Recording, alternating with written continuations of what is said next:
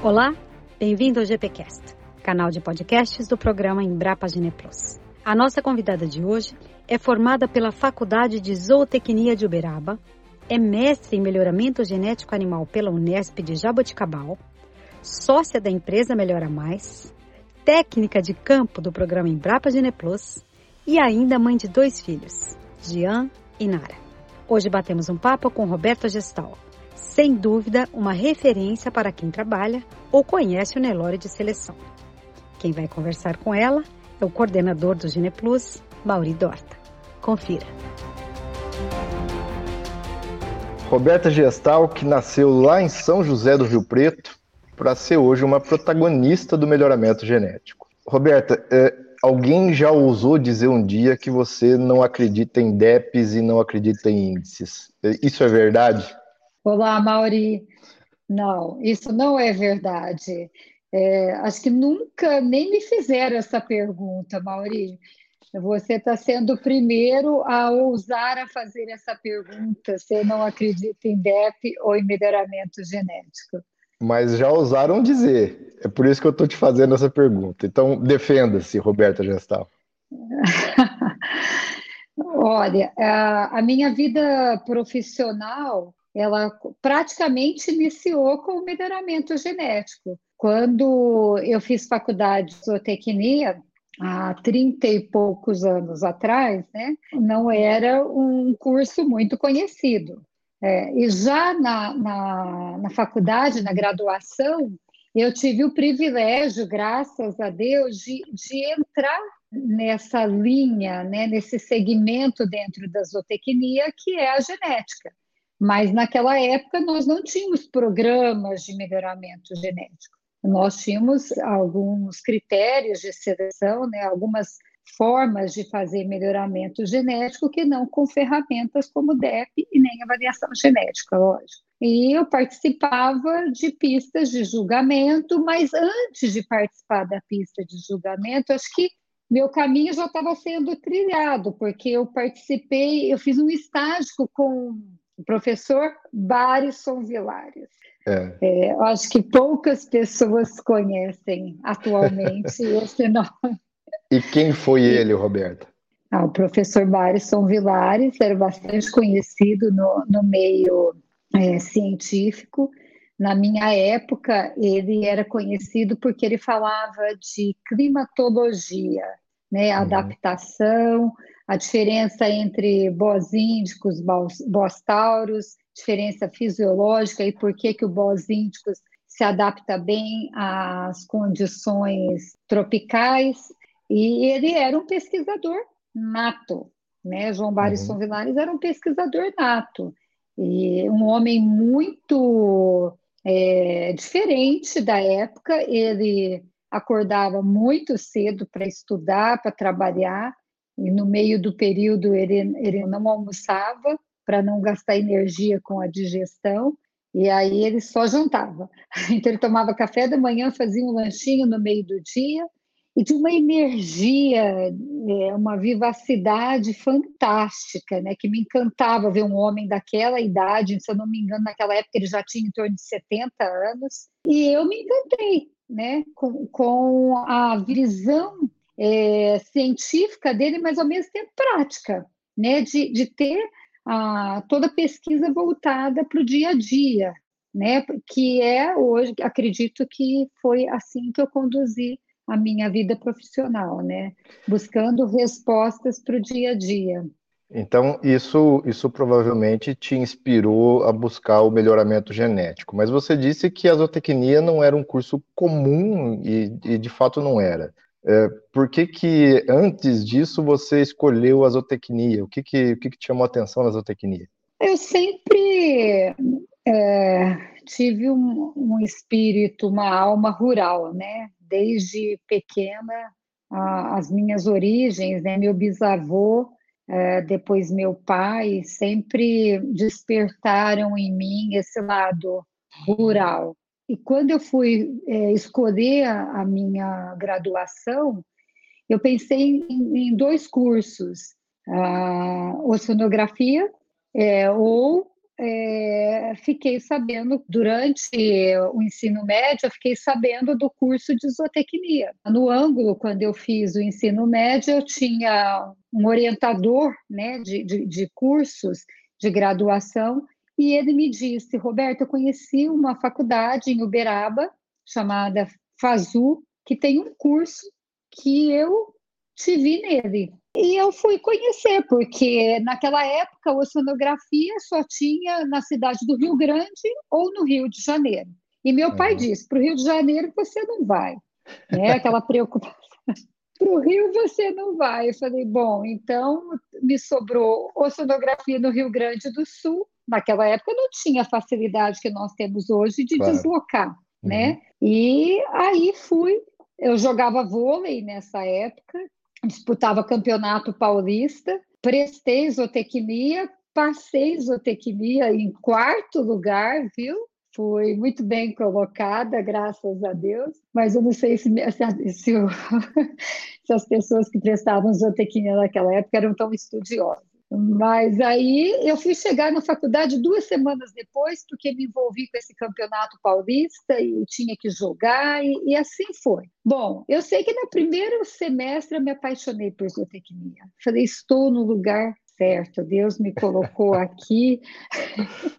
e era isso que eu sempre sonhei fazer. E foi assim. Que bom. Hoje você é sócia da Melhora Mais, você trabalha com melhoramento genético e você é uma figura conhecida do meio. Conta pra gente um pouco qual que é a abrangência da Melhora Mais e a sua abrangência é, nesse ponto no atendimento de, de, criadores, quantas fazendas são atendidas, é, onde você e a Melhora têm clientes. Mauri, a melhora foi um, um, sonho, né? Foi uma extensão da época que eu, que eu saí da faculdade, fiz meu mestrado em melhoramento genético na Unesp. Na verdade, antes eu fui fazer a minha especialização na USP em Ribeirão Preto. E lá é conhecido o departamento de genética. Eu fui fazer minha especialização na USP em Ribeirão. Na USP, eu tive o primeiro contato mesmo com o melhoramento genético aplicado através do programa Nelore, porque foi a época que eu estava terminando a faculdade, em 88. Eu já conhecia alguns criadores que me inspiraram, né, que é o Cláudio Sabino Carvalho, que me inspirava dentro do melhoramento genético, e, e fui convidada a trabalhar com o Paulo Egídio Martins eu antes de me formar, já comecei a trabalhar com o Paulo Egídio Martins, em, em, seis meses antes de me formar. E nessa ocasião surgiu o programa Nelore na USP Ribeirão.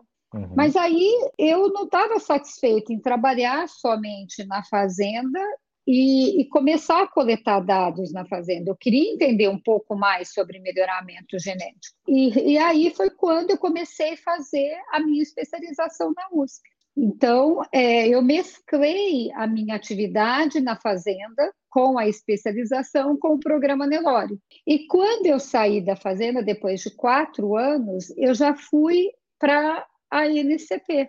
Já fui uhum. ser técnica da NCP, uma extensionista eu fazia todo o trabalho de extensão, de contato mesmo com as fazendas, de é, explicar o que, era melhoramento genético, co é, coleta de dados, capacitar a equipe de fazenda, colaboradores. E eu fiquei um período dentro da NCP. E quando eu saí da NCP, então, surgiu a Melhora Mais, que a Melhora Mais tinha a proposta de ter um segmento semelhante ao que eu fazia, que uhum. era esse trabalho extensionista com as fazendas, está no dia a dia, aplicando melhoramento genético, capacitando os colaboradores e realmente vivendo a, a avaliação genética no dia a dia. Por isso que eu confio totalmente naquilo que eu faço e nas ferramentas que eu uso, porque eu vivo isso. E a Melhora Mais já tem quantos anos de atividade? A Melhora Mais surgiu em 2006 ela começou né, a surgir, ser delineada em 2006, mas a partir de 2007 mesmo que nós constituímos uma sociedade, eram três moças inicialmente, a Sara, a Priscila e eu. E depois a Melhorar Mais tornou-se o que, o que nós somos hoje. Né? Nós somos em seis pessoas hoje. E são quantos criadores atendidos pela Melhora Mais hoje? São 30 rebanhos e, e, nós atuamos praticamente em todos os estados brasileiros, com exceção é, do Rio Grande do Sul, Santa Catarina, e lá mais para algumas regiões como Amazonas, que não temos clientes. E atendemos também na Bolívia. Nós temos clientes, temos feito bons trabalhos na Bolívia também. Ainda falando um pouco da sua, da sua jornada até aqui, você já está no campo há algum tempo e eu sempre gosto de perguntar sobre momentos marcantes, né? Porque todo profissional tem. Qual foi o momento mais importante da sua carreira até hoje, profissionalmente? O que, que foi um divisor de águas ou qual que é o momento que você se recorda com carinho e te dá alegria? Nossa, muitas coisas passaram na minha cabeça agora, muitos momentos importantes. Um deles foi quando o líder de sumário, na ocasião, o líder de sumário, Quark, mexeu com todos, porque é um touro feio na ocasião, né? Acho que até hoje, mas tudo Mas vamos lá, desculpa te interromper. Não, tranquilo. O Quark, ele era um touro normal de fazenda e ainda uhum. por cima tinha machucado a perna, né? A canela tinha uma cicatriz. Então chegou na, numa central de inseminação um líder de sumário totalmente despreparado é, uhum. em termos de dieta, de manejo e fugia do padrão que todo mundo estava esperando, um líder de sumário bonito, né? E aquilo trouxe muitos questionamentos, um exercício mental, e foi assim, foi angustiante no primeiro momento, porque todo o tempo do melhoramento genético a gente levava lambada, né? E até uhum. hoje, né? Até hoje. Mas ah, hoje eu me sinto mais preparada, e naquela época eram, eram muitas novidades, né? E, e eu tive que me preparar emocionalmente, com conhecimento, firmeza, de, de ter certeza, de acreditar que realmente ele era um divisor porque tudo bem que o Ludi foi o divisor de águas, na minha opinião, e não o Gi, né? até quando ele ganhou, e eu estava nesse momento na pista quando o Ludi ganhou, e, e para mim aquilo foi fantástico. E depois o Quark na sequência, né? Ver dois touros que o Ludi até tinha um biotipo que agradava muito, mas uhum. o Quark não. Então foi algo muito marcante na minha profissão. E, e o outro momento muito marcante na minha profissão foi há dois anos atrás, que foi quando eu, eu questionei a, a minha jornada dentro do melhoramento genético. Se realmente melhoramento genético era somente números, né? Uhum. E aí eu passei por um momento assim bastante difícil, porque não era isso para mim melhoramento genético e até hoje essa palavra números me incomoda, porque eu sei que não que não é isso. Uhum. Então foram dois momentos muito marcantes assim na minha vida. E se não são números, então o que é, Roberta? Ah, o melhoramento genético é, é, uma transformação dentro do rebanho. É uma transformação é, de índices, né? É, a gente vulgarmente fala que é uma transformação na genética do rebanho, né? Você transformar a genética. Uhum. Mas o que, que é transformar a genética? É você ver uma mudança ano a ano nos índices de produção, né? É muito teórica a minha resposta, né? Mas vamos lá. Eu vou te falar de uma experiência que eu tive agora, tá? Que eu achei tá. assim fantástica. E eu cheguei agora da Bolívia recente.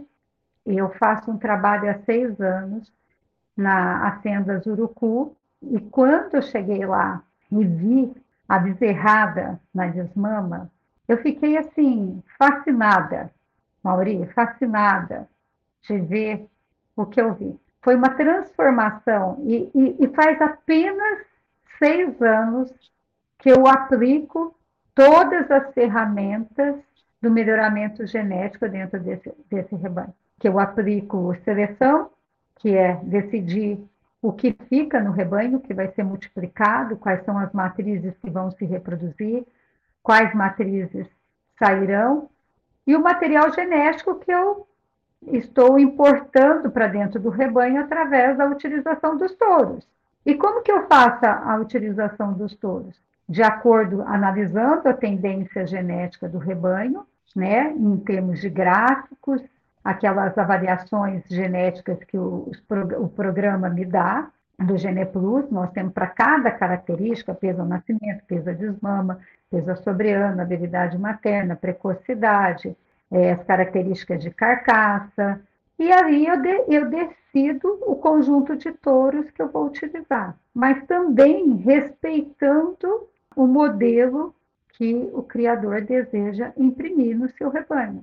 Eu respeito muito a opinião dos meus clientes. O que, que eles querem em termos de uhum. rebanho? E quando eu vi a bezerrada na desmama, primeiro eu já tinha visto a tendência genética, a mudança que tinha tido na tendência genética do rebanho, porque descarta-se animais e você utiliza touros melhoradores, uhum. superiores às médias das safras anteriores. Então, o resultado estava aparecendo na tendência genética. É uma questão estatística aí, né? Mas o efeito da transformação visual nos animais foi marcante, não só para mim, mas para todos que participam do uhum. processo, os colaboradores, proprietários. Então, você vê, a, a, quando você desafia um conjunto de novilhas, a precocidade sexual, e, ela, e você tem resposta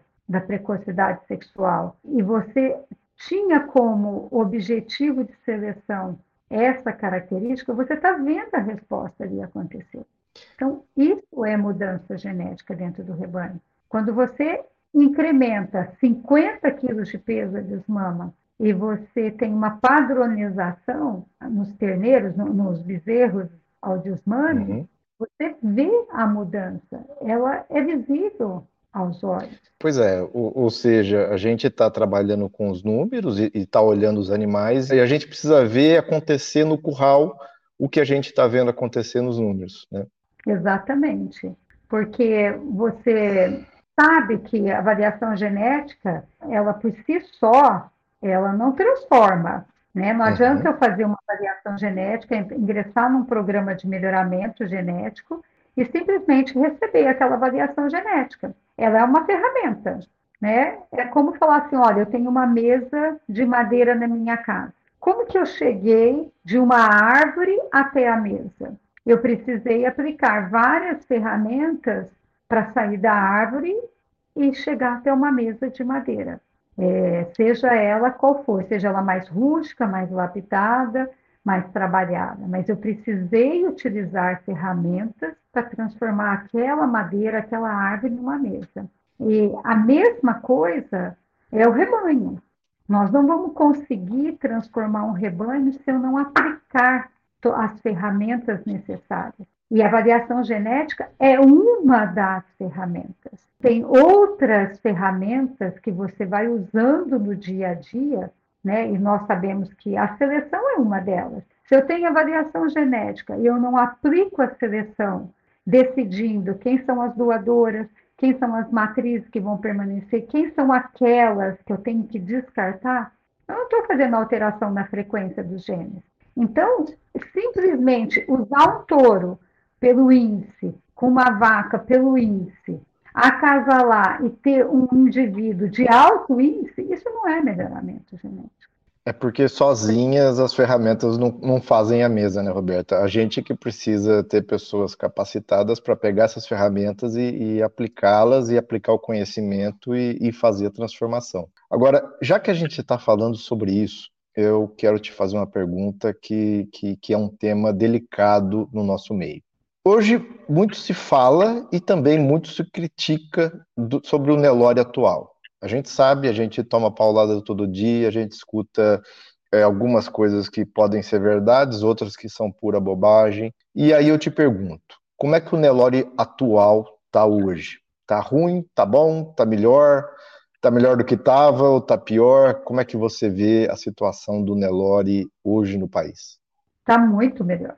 Eu não tenho dúvida disso. E nós temos aquilo que realmente comprova, né? O que está melhor no Nelore. Nós reduzimos a idade de abate. Isso é média, né? É uma média. Essa média não, não foi oferecida pelos melhoristas, né? Uhum. Isso é média é, que realmente foi constatada, uma média nacional. Aumentamos o peso de abate, reduzimos a idade ao primeiro parto né, desses animais. Hoje, a precocidade sexual é uma realidade nacional, seja em raça pura, seja em rebanhos Nelore, não estou dizendo de rebanho PO, estou dizendo de rebanho Nelore, ou seja, através do cruzamento, mas que a base é zebuína. É, nós aumentamos, né? se a gente aumentou o peso ao bate, consequentemente, nós aumentamos o peso ao desmame. Nós melhoramos a qualidade é, da carne. Esse, é, eu comi uma carne recentemente de um abate técnico do Nelore, que eu fiquei impressionada com a qualidade. Lógico que são animais jovens, que tinham sido terminados a pasto. Mas eu fiquei impressionada com a qualidade da carne que eu estava saboreando ali. É, então, assim, eu acompanhei todas as etapas do melhoramento genético ah, uhum. desde quando surgiram os primeiros programas no Brasil. É, é lógico que ainda nós precisamos que, que toda essa mudança chegue na, na cadeia como um todo, mas as mudanças são visíveis. Agora, a, a gente ouve algumas perguntas, questionamentos de pessoas que que desconhecem né, o próprio melhoramento, a falta de conhecimento. Né? Então, algumas pessoas falam assim: ah, mas o Nelore não tinha problema de parto hoje ele tem. Bom, mas o Nelore tem problema de parto porque ele teve redução da idade do parto. E não é um problema na raça em si. Todas as raças que reduziram a idade ao primeiro parto tiveram algumas dificuldades com o parto. E nós estamos nesse processo de seleção, Mauri. A raça Nelore, ela é brasileira, tem poucos anos de, de seleção. Nós, uhum. nós estamos começando a fixar os genes, né, dentro da raça Nelore. Então, é uma raça que está em construção. Mas tudo que você desafia a raça Nelore, ela dá resposta. É, e, e, é muito grande, tem um número imenso de criadores, então isso, em termos de melhoramento, é fantástico, porque a gente tem, a gente tem variabilidade, a gente tem quantidade de criadores, é, a gente tem número de animais para selecionar para o que, que quiser. Né? E, e o Nelore tem essa variabilidade dentro dele. Agora, já que a gente está falando sobre isso, você acha que a forma de selecionar e vamos chamar a forma de selecionar do passado, porque no passado o principal meio de seleção que se tinha eram as pistas de julgamento. Então, a gente está falando basicamente disso. Você acha que essa forma de selecionar, você acha que as pistas, você acha que isso precisa ser superado completamente eh, dentro do que a gente pode chamar de melhoramento genético do Nelore? É, a influência disso hoje é, é bem menor do que era no passado mas ela ainda existe. Você acha que a gente precisa superar isso completamente? Olha, no passado era o que tínhamos, era o caminho, e nós evoluímos. Evoluímos para as provas de ganho em peso, evoluímos para, para os programas de melhoramento, evoluímos para as avaliações genéticas genômicas e vamos uhum. continuar evoluindo. Faz sentido continuar usando a pista como uma forma de fazer melhoramento? Não. É simples, eu sei, mas a pista traz, eh, eh, tem algumas circunstâncias onde ela pode agregar de alguma forma. Deixando de ser entrevistador e sendo um comentarista da, da entrevistada, é, eu acho que nós já passamos dessa fase. É, onde nós estamos hoje com o que a gente tem, eu acho que não faz sentido. Mas enfim, isso é o que eu acho. Eu queria saber o que, que você acha sobre isso. Maurina, não faz sentido. Eu concordo com você que a pista ela traz outros benefícios. O benefício de. Eu já participei de pista, fui jurada, né? Hoje eu não sou mais, né? Tanto é por isso que eu não sou mais, porque eu acho que não faz uhum. sentido como uma forma de melhoramento.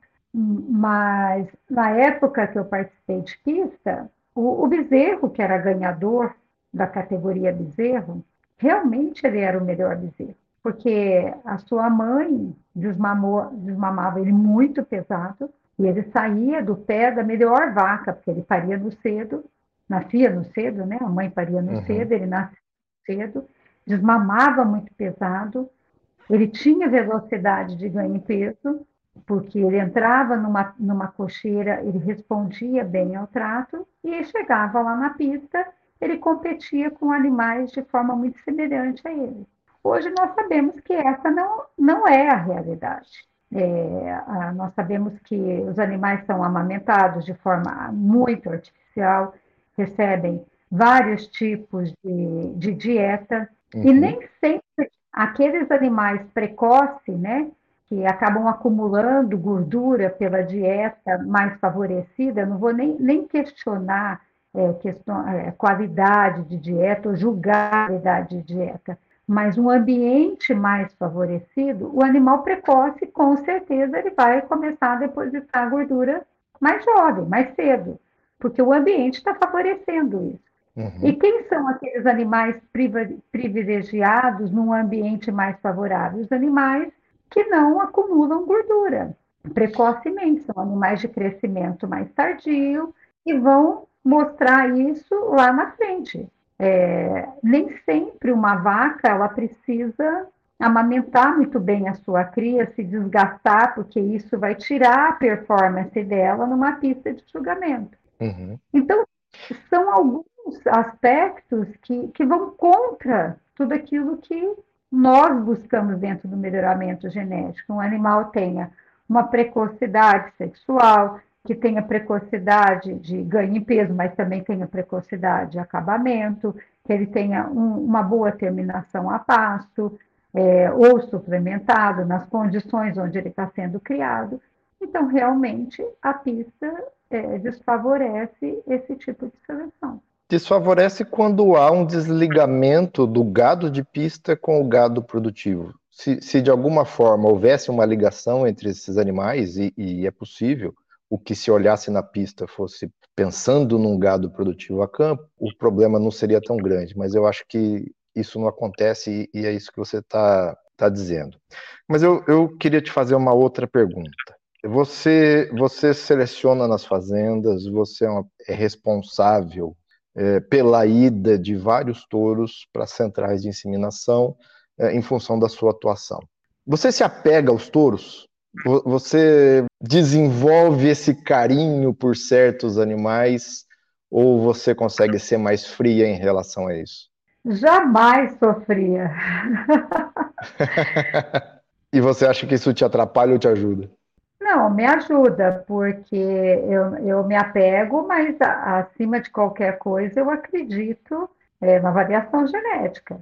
Então, temos, eu tenho vários casos assim que quando a variação genética mostrou algo, eu não fui cega, uhum. mas eu tenho o meu feeling, eu tenho que isso a ciência não explica, né? Aquela coisa do, do conhecimento, de olhar para um animal e falar, hum, é esse, né? E, e, e, tem, tem hora que eu não consigo explicar porque eu acredito nesse animal e não acredito naquele às vezes com animais da mesma safra, com desempenho semelhante, com a variação genética semelhante, e eu falo, não, é esse que eu acredito, e uso aquele touro, e até hoje, graças a Deus, eu, eu tenho é, conseguido acertar esse, ajustar esse feeling com a ciência, sabe? É, eu gosto de saber isso porque eu, eu, sou da escola das pessoas que acreditam que o touro não deveria ter nome. Ele deveria ser chamado pelo número de registro e a gente avalia o que ele é sem, sem, com menos apego possível. Mas, enfim, cada um tem, tem uma forma de enxergar isso. Roberta, a gente falou da, da melhora, né? Da, você falou da melhora e da, e da formação da melhora, que começou lá com três moças, como você disse. A gente sabe que o, o curral, né, que é o nosso ambiente de trabalho ali no dia a dia, é, é um universo, na sua grande parte, masculino e rústico, para não dar outros adjetivos. Então, para a mulher, sempre é mais difícil. Você recomendaria a sua profissão para as moças que, que estão nos ouvindo e que estão se formando agora, ou que já são formadas e que estão querendo seguir nesse caminho? E se você recomenda, o que, que elas precisam fazer, ou como que elas precisam agir para aguentar o tranco? Pergunta difícil, viu, Maurinho? Muito difícil, porque tem os dois lados. Tem o lado da profissional, Roberta, lógico que recomenda, não há dúvida, é apaixonante.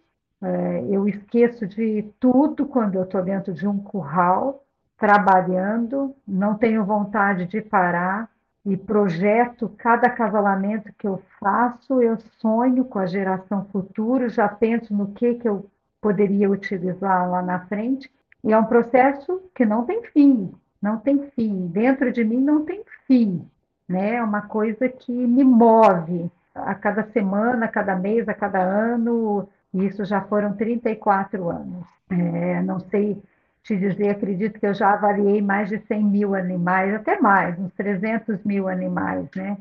Eu já tentei fazer essa estatística. Nunca me senti, vamos dizer, oprimida, é, angustiada dentro de um curral, com, em, é, que alguém teve preconceito em relação à minha pessoa, mas sempre tive muito cuidado com a minha postura, com a roupa que eu estava utilizando, é, com a, o que do que eu falava. Uhum. Sempre cuidei de para onde eu fosse, é, eu realmente levar o melhoramento genético, né? Ser a profissional Roberta acima de qualquer coisa. Como mulher, Roberta, é um preço muito alto. Como mãe, como esposa, o preço é muito alto. Tem que, que, que ser algo que realmente você tenha dom, é, que você tenha muita certeza daquilo que você quer, porque é, são renúncias. Eu saía de casa chorando, chegava no aeroporto com o olho desse tamanho, mas entrava no curral e esquecia tudo. Mas chegava assim eu tinha que subir no morão da porteira, uh, ou ir para a estrada procurar sinal para falar com os meus filhos. Dormia quatro, cinco horas na noite para poder dar conta de tudo, fazia compra pela internet para deixar a comida é, para os meninos no dia seguinte. Eu, eu sou uma, hoje separada, né? Uhum. Então, é, foi um, uma jornada bastante intensa, de muita luta, mas que valeu a pena. E você não se arrepende? Porque se valeu a pena, você não se arrepende? Momento algum. Roberta, em determinado momento, há, há poucos anos atrás, você e, e não só você, né, a, a, a, equipe da Melhora Mais abriram o leque e vieram para o Gene Plus. E, e, eu tenho certeza que isso não foi uma decisão fácil, né, dado, dado o histórico, dado onde você já trabalhou, eram basicamente empresas concorrentes. Você se arrependeu de ter feito isso? Ou isso é mais uma coisa que você também não se arrepende? É, esse momento aconteceu exatamente quando eu parei para questionar a minha atuação dentro do melhoramento genético. E, e vir para o GenePlus realmente trouxe um oxigênio para nossa empresa, para nós. Mauri, nós acreditamos no melhoramento genético e, acreditamos que o GenePlus é uma empresa séria, que de pessoas também que são apaixonadas pelo melhoramento genético, que vivem o melhoramento genético no dia a dia. Isso é fundamental. Pessoas que estão ali vivendo, ouvindo os criadores, sentindo a dor dos criadores, porque precisamos sentir a dor deles Precisamos estar com ele. Melhoramento não é um processo rápido, né? Em bovino não é um processo rápido. Tudo que nós estamos projetando hoje num acasalamento, nós só vamos colher esse resultado daqui três anos. Então, não é simplesmente fazer uma mudança no, numa base genética, estimar parâmetros genéticos, fazer mudança em índice genético, pronto. Isso é muito fácil para quem é estatístico, para quem é geneticista, é lindo, maravilhoso se deparar com o mundo do melhoramento genético no Brasil, que você tem milhões de informações, né? Isso é fantástico. Mas daí até essa, essa realidade acontecer no dia a dia das fazendas, a mudança é, dos colaboradores. Mauri, eu já tive colaborador de fazenda que dá aula de melhoramento genético. Uhum. Isso me fascina, me fascina. Criador de 70 anos que entende de melhoramento genético muito mais, às vezes, que um, um veterinário ou uma pessoa de uma universidade. É porque o melhoramento ele acontece muito mais no curral do que no escritório. E é por isso que a gente precisa estar no curral. É, e é isso que você disse, a gente precisa ouvir o criador, entender o criador, estar tá com o criador e estar tá com o pessoal de campo para entender e para ver o que precisa ser feito e para contribuir. Do escritório a gente não consegue. Não consegue. E nem sempre os animais que são destaque nas avaliações genéticas são os melhores indivíduos lá dentro da fazenda. Uhum. Nós sabemos, nós vivemos isso no dia a dia. É fato, é real. Né? Você está lá, os indivíduos que realmente estão suportando o processo de seleção no dia a dia das fazendas, nem sempre são os indivíduos destaques de sumário e de avaliação genética de ponto. Nós gostaríamos que fosse, mas nem sempre, e faz parte, faz parte. Por isso que eu falo que melhoramento não é número, porque se fosse somente número é fácil. Então, vamos olhar só os, os destaques, os, os top 0,1, meio, 1%, e pronto, isso fica, o restante vai embora. Roberta, para a gente já caminhar para o final, eu tenho mais duas perguntas. Talvez alguma delas seja difícil. Com toda a sua experiência e com a quantidade de rebanhos que você atende, e, você atende muitos rebanhos influentes para a raça, se você pudesse apontar uma, uma característica ou um ponto que você gostaria ver resolvido na seleção do Nelore, o que, que seria? Qual que seria o ponto que você queria pegar e falar, não, isso aqui nós vamos, nós vamos corrigir, ou isso aqui nós vamos melhorar, e pronto, a partir de hoje esse problema não existe mais? Olha, me vieram duas coisas né, em mente, né? A primeira é uma característica que eu gostaria que realmente fizesse parte da raça Nelore como um todo, por tudo que ela é, por todos os benefícios e correlações positivas que ela tem com as demais características. Precocidade sexual. Essa, para mim, é uma característica ímpar. Eu, eu não sei se você conheceu o seu Elvésio Argel Alves, da Fazenda São Dimas. Um dia ainda vou trazer esse vídeo dele em público novamente, que hum. ele fala lá há 20 anos atrás o que, que ele acreditava da precocidade sexual. E ele fala que realmente o animal para ser precoce sexualmente, ele tem que ter um metabolismo diferente. Ele tem que transformar o que ele come, a dieta, ou seja, o capim, em, em várias coisas, né? Que transforme o metabolismo dele para que essa fêmea seja precoce, sustente a gestação dela, pare uhum. bem o seu produto e crie bem sua cria e volte a reconceber. São várias características que, que tem que estar agindo em conjunto para permitir a expressão. Mas uma outra coisa que, que me veio em mente também, Mauri, se eu puder responder duas, é a composição do peso. Né? Eu acho que isso ainda é uma questão no Brasil que, que nós ainda precisamos trazer respostas uhum. para os criadores. Nós temos peso de balança, mas existe uma diferença entre dois animais que têm o mesmo peso. Né? E aí está a composição do peso. E nós temos algumas características que nos ajudem, nos ajudam a entender a composição do peso. Mas nem sempre ela traz essa resposta para o dia a dia lá nas fazendas. Ela ainda causa um confundimento na, na avaliação. Eu, eu, concordo com você nesse ponto. Embora essas duas características que você mencionou, elas têm sido fortemente buscadas pelos criadores, né? A gente está vendo isso e tem que ser mesmo, porque são dois pontos importantíssimos da seleção. Agora, para a gente fechar, esse bate-papo. Daqui a muito tempo, Roberta, mas eu estou falando de bastante tempo. Quando você se aposentar, como é que você gostaria de ser lembrada no melhoramento genético? Qual que é a contribuição que a Roberta Gestal quer deixar para a pecuária, para o melhoramento genético de gado de corte? Você não quer me fazer chorar, né? Alguém que ajudou a transformar é, a genética do Nelore e, e com isso a transformar os índices produtivos do Brasil. É isso que eu transmito para minha equipe, que nós temos essa missão. A nossa missão é levar conhecimento ao campo, acima de qualquer coisa, transmitir, transmitir conhecimento e ajudar as pessoas a transformar seus rebanhos em cada vez mais produtivos.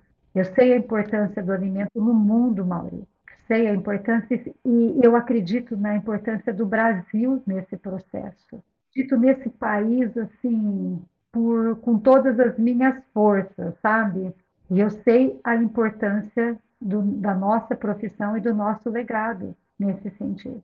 Então isso é muito forte para mim, muito forte. Eu tento passar isso para toda a minha equipe, para toda a melhora mais da nossa responsabilidade e é para transmitir conhecimento que a gente está gravando esse podcast. E eu queria te agradecer imensamente por ter aceitado o convite. É, é, sempre uma satisfação e é sempre uma alegria, é muito agradável conversar com você. E eu espero que a gente esteja junto em breve. Roberta Gestal, muito obrigado. Mauri, eu que agradeço a oportunidade. Sempre temos essa oportunidade, né, de falar, de abrir o coração e de falar de coisas boas, né? Porque falar de melhoramento é muito bom.